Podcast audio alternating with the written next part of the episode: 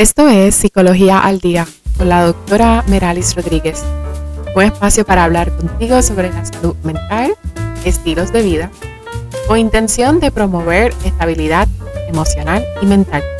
Añadirte técnicas y conocimientos sobre estrategias que puedas aplicar en tu travesía al bienestar. Recordatorio, este espacio no pretende reemplazar ningún tratamiento psicológico ni psiquiátrico. De necesitar ayuda, no olvides recurrir a un profesional de la salud mental. Bienvenidos al episodio número 4. Yo soy la doctora Meralis Rodríguez. Bienvenidos a Psicología al Día. Estoy muy contenta de estar aquí con ustedes. Gracias por siempre sacar de su tiempo para escucharme. Y hoy tenemos un episodio bien psicoeducativo. Les prometo no ser tan extensa como el episodio anterior. Sin embargo, si no has escuchado el episodio anterior, yo te, te invito a que lo hagas. Es el primer episodio donde yo me abro con ustedes y les hablo de mi experiencia personal. Obviamente es personal, mi experiencia con la ansiedad. Y, el, y este episodio vamos a hablar, les quiero hablar un poco sobre la neuroplasticidad y cómo la neuroplasticidad nos puede ayudar también en la ansiedad, con el manejo de la ansiedad. Así que yo me imagino que si leíste el título y le diste clic, le diste a play o escuchar, te harás preguntándote, mm, ¿qué término? ¿Qué será neuroplasticidad? Y esto puede sonar muy científico, pero la realidad es que es importante, aunque suene científico, tú conozcas el concepto. Y eso es lo que quiero traerte hoy. Yo he aprendido muchísimo en este tiempo sobre la neuroplasticidad, he aprendido, he leído eh, varios eh, libros y es algo que me gusta enseñarle a mis clientes y por eso quería aprovechar este espacio para llegarle a más personas y hablar a modo de resumen psicoeducativo de lo que es la neuroplasticidad y cómo este concepto nos puede ayudar a nosotros crear una interacción diferente con nuestro proceso de regulación, ansiedad, etc. Ahora bien, ¿qué es neuroplasticidad? Y esto es conocido como plasticidad cerebral. Y esto se destaca por la forma en cómo el sistema nervioso cambia según tu interacción con el ambiente. Y cuando decimos ambiente, incluimos todo, incluimos tu espacio de hogar, tu familia, tu vecindario, tu trabajo, la escuela, la universidad. Si estás en una cita médica, el ambiente de ese lugar, todo. Es cómo tú interactúas con el mundo cómo tú percibes el mundo y cómo te relacionas. Y todos nos relacionamos con el alrededor de una forma diferente. Así que la neuroplasticidad también se le ha conocido como el acto de autorregularnos. Y la autorregulación no es nada más y nada menos que es esa forma en cómo tú reaccionas a nivel emocional a nivel físico y mental. Ahora bien, porque yo quiero, o que yo quiero que tú aprendas de la neuroplasticidad. Y es que en el momento en que tú entiendas que tu cuerpo se relaciona físicamente con todo, con todo tu entorno, en que cómo estas reacciones físicas pueden afectar tu diario vivir, esto te ayudará a que tú puedas identificar e inclusive, e inclusive reprogramar tu cerebro. Y eso es aplicar neuroplasticidad. Yo no soy neuro, neuróloga, no soy neuropsicóloga, pero dentro de la psicología vamos aprendiendo estrategias como profesionales de la salud para enseñarles a las, a las personas en que puedan reconocer una reacción, una acción, una conducta, un pensamiento, vamos a actuar, vamos a manejarlo para crearle una nueva conexión a nuestro cerebro. Y el beneficio de tú estar consciente de tus patrones de reacción, cómo tú reaccionas ante una discusión, ante un desacuerdo, cómo tú reaccionas ante un mensaje. Tu cerebro, tu cerebro va a reaccionar y con eso, al tú estar consciente, lo vas a llevar a modificar y a moldear. Por eso como que suena neuroplasticidad, plasticidad cerebral, suena como plástico moldeable. Así es como lo, lo describen. Y eso no es nada más ni nada menos que crear hábitos nuevos para un mejor bienestar. Así que dejándote saber esta información, mi pregunta o la pregunta que te puedes hacer es cómo, y, cómo yo puedo hacer esto. A mí me da ansiedad, me da, me da nerviosismo, me da estrés. ¿Cómo yo puedo decirle a mi cerebro, moldéate, cambia? Pues te voy a ofrecer varias cosas. Número uno es el movimiento corporal. La actividad física produce cambios en nuestro cerebro. Aumenta el flujo, de, flujo cerebral, del volumen de sangre. Y el, el hecho de que tú haces movimiento corporal provoca un proceso de neuroplasticidad adaptativa y que es clave para mejorar tu atención, tu percepción, tu memoria. Las personas que practican, por ejemplo, por ejemplo, CrossFit, que tienen unas rutinas establecidas y tienen que cumplir con un tiempo. Tenemos que tener esa atención ahí, coordinación. Los que practican aeróbico, los que hacen pesa, yo hago pesa. Y tienes que estar bien concentrado. A mí me gusta imaginarme cuando yo estoy haciendo pesas, imaginarme que literal yo estoy moviendo ese músculo y dándole el enfoque a ese músculo. Eso es percepción, eso es atención. Y cuando tú le haces ese comando al cerebro, tú estás haciendo neuroplasticidad. Por eso muchos neuropsicólogos van a recomendarte que hagamos ejercicio. O en mi caso, como ya ustedes saben, yo le digo movimiento corporal. Así que de una de las formas, cuando tú estés haciendo movimiento corporal, cuando tú estés en, esa actividad corriendo o caminando o haciendo yoga, recuerda que le estás dando la oportunidad a tu cerebro a, a crear una nueva, un nuevo molde. La alimentación.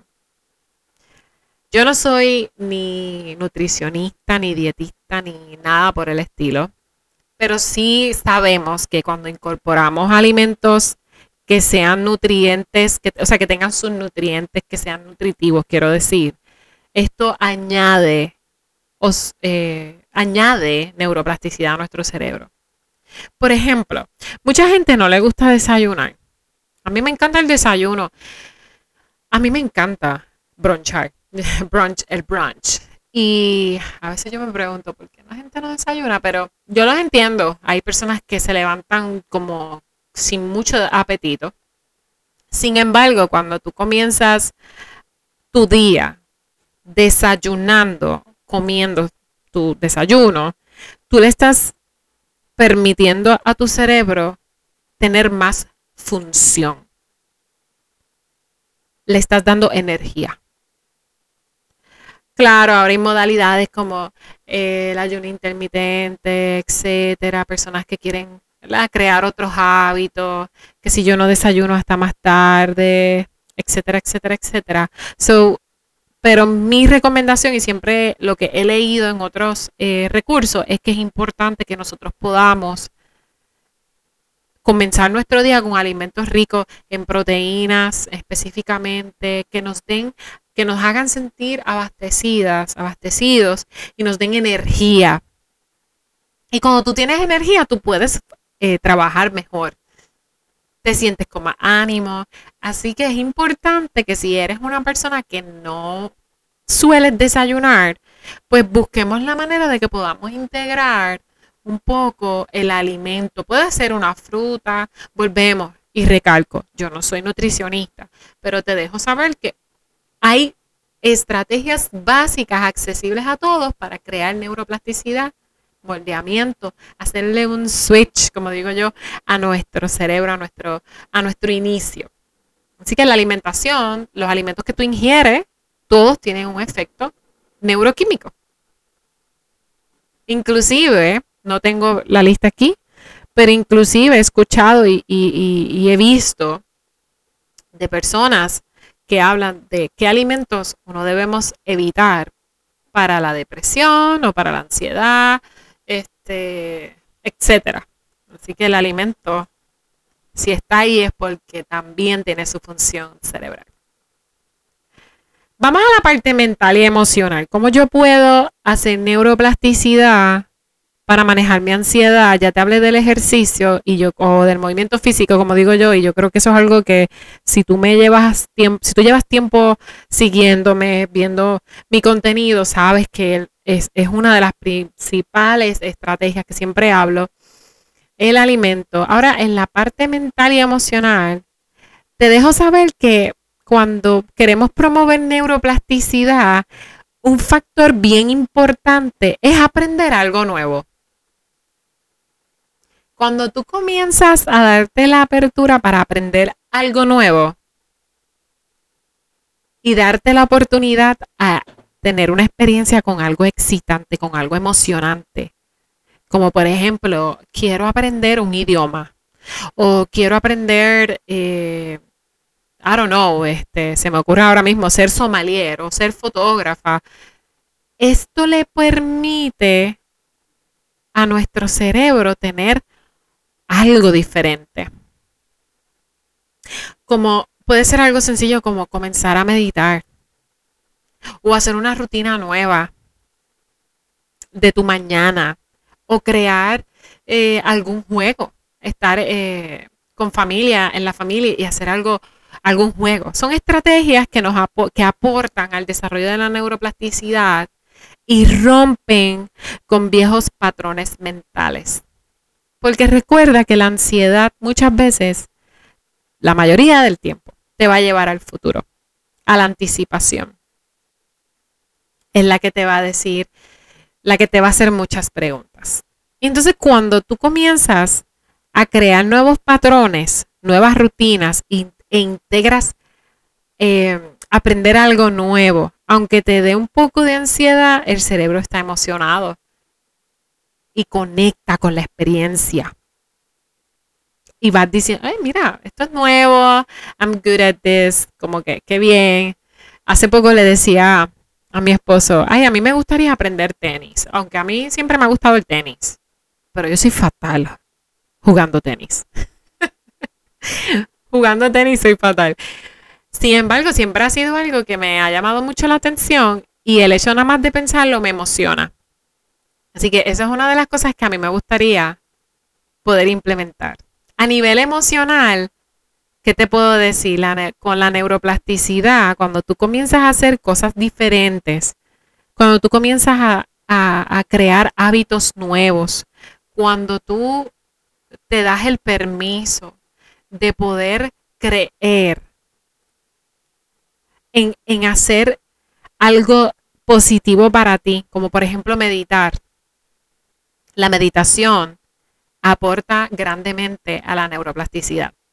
Y no solamente aporta grandemente a la neuroplasticidad, que es decir, que haces, unas conexiones nuevas, específicamente cuando haces meditación guiada, que estás ahí conectando, hay mucha conexión cerebral, eh, estás escuchando, estás imaginando, estás afirmando, ¿verdad? En el caso de las meditaciones guiadas, eso te ayuda también a vivir en un momento presente.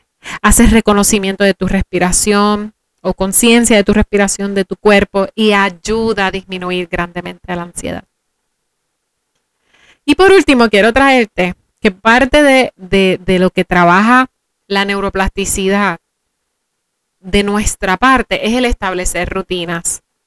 Y la ansiedad es experta en sacudir tus rutinas. Cuando tú comienzas a establecer rutinas y decir, pues me voy a, me voy a acostar a esta hora con la intención de simplemente comenzar a decirle a mi cuerpo, a mi cerebro, es hora de dormir. Esto me ayuda a poder entonces crear un hábito nuevo, una rutina nueva. Y voy reforzándola. Y la ansiedad, cuando quiere atacar, ella comienza por hacer que tú saltes tus rutinas, que tú te anticipes. Pero cuando tú comienzas a persistir, a establecer rutinas, a perseverar en las rutinas, haces neuroplasticidad. Y en específico, plasticidad sináptica, mira, positivamente.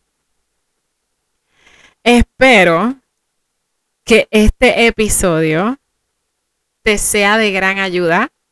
No olvides que tú tienes total poder de crear nuevos hábitos nuevas rutinas que le van a ayudar a tu cerebro a hacer neuroplasticidad y a manejar esos estímulos ambientales que te puedan generar ansiedad. Gracias por escuchar este episodio. Te envío un fuerte abrazo y déjame saber qué piensas sobre la neuroplasticidad y compártelo con esa persona que tú entiendes que necesita escuchar sobre esto. Espero verte en el próximo episodio. Gracias por escuchar. Gracias por escuchar Psicología al Día con la doctora Meralis Rodríguez, un espacio para hablar de psicología, salud mental y estilos de vida. Te invito a seguir o suscribirte a este podcast y no olvides compartirlo con alguien. Puedes conectar conmigo por Instagram bajo el nombre Alma y Mente PR, en Facebook como Alma y Mente, o puedes escribirme un correo electrónico a gmail.com. Te espero en el próximo episodio de Psicología al Día.